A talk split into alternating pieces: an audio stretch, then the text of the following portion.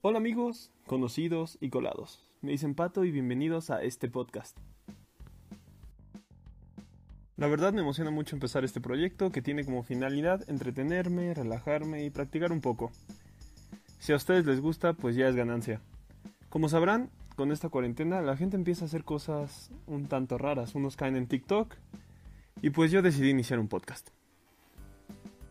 El tema del que hablaré esta semana quizá cause polémica, pero me podrá ayudar a mí a sacar un tema que vengo arrastrando desde hace más de un año, Game of Thrones.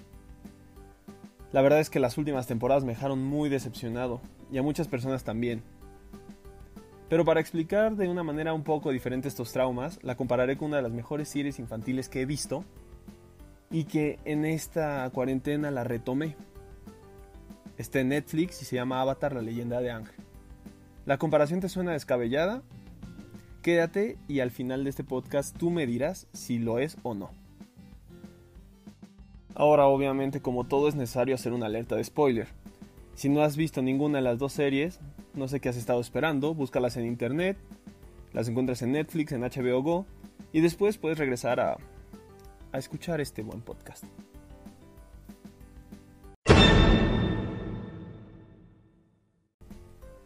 Bueno, sobre advertencia no hay engaño. Aquí hay tres cosas que hizo mejor Avatar la leyenda de Ang que Game of Thrones.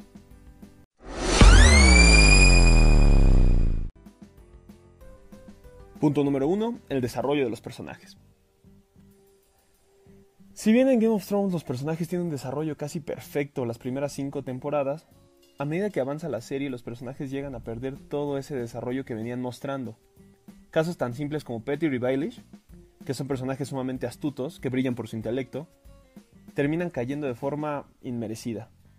Uno de los casos más dolorosos para mí es el de uno de los protagonistas de la serie, Tyrion Lannister, que pasa de ser un borracho sumamente inteligente y gran estratega a un personaje reformado, bastante inocente y ya para el final inútil.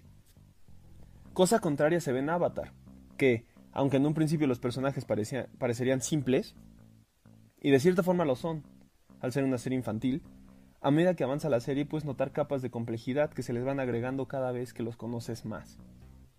Estas capas de complejidad influyen en su actuar de principio a fin de la serie, los que vieron la serie pues pueden notar esta complejidad en Zuko sobre todo, pero está presente en cada uno de los protagonistas y sigue fiel en el conflicto final.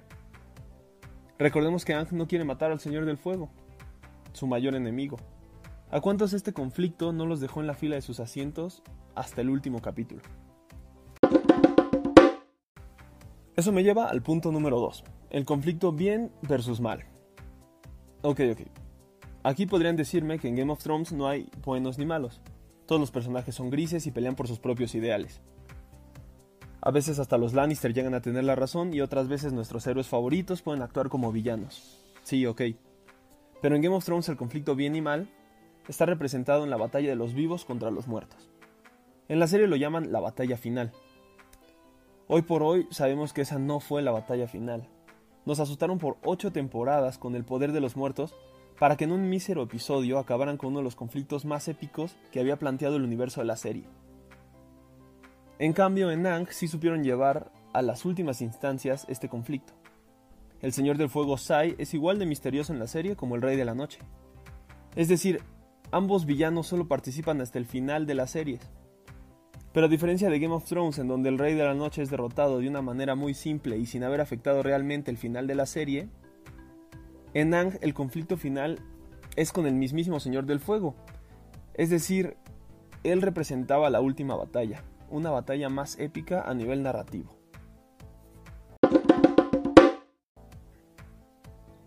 Finalmente, punto número 3. Tener un camino bien trazado. Game of Thrones planteó todo su universo en base a las novelas Canción de Hielo y Fuego de George R. R. Martin. Y con muy pocos cambios empezó la serie usando los libros como punto de partida. Los libros les dieron cinco temporadas fantásticas con bases sólidas para llevar a cabo la historia. Sin embargo, Martin no ha terminado la saga. Faltan dos libros por publicar y al no saber cómo terminarla, HBO acabó inventando un camino forzado sobre la marcha. La serie de Nickelodeon, por su parte, tenía bien planteado el camino que seguiría la historia. Por algo solo se quedó en tres temporadas, porque así se planteó la historia, y desde un principio sabían cómo la iban a terminar.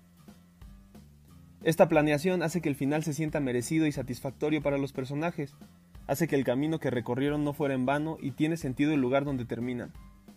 Por el contrario, en Game of Thrones, el lugar donde termina cada quien parece que lo sacaron de artes conceptuales que encontraron en internet.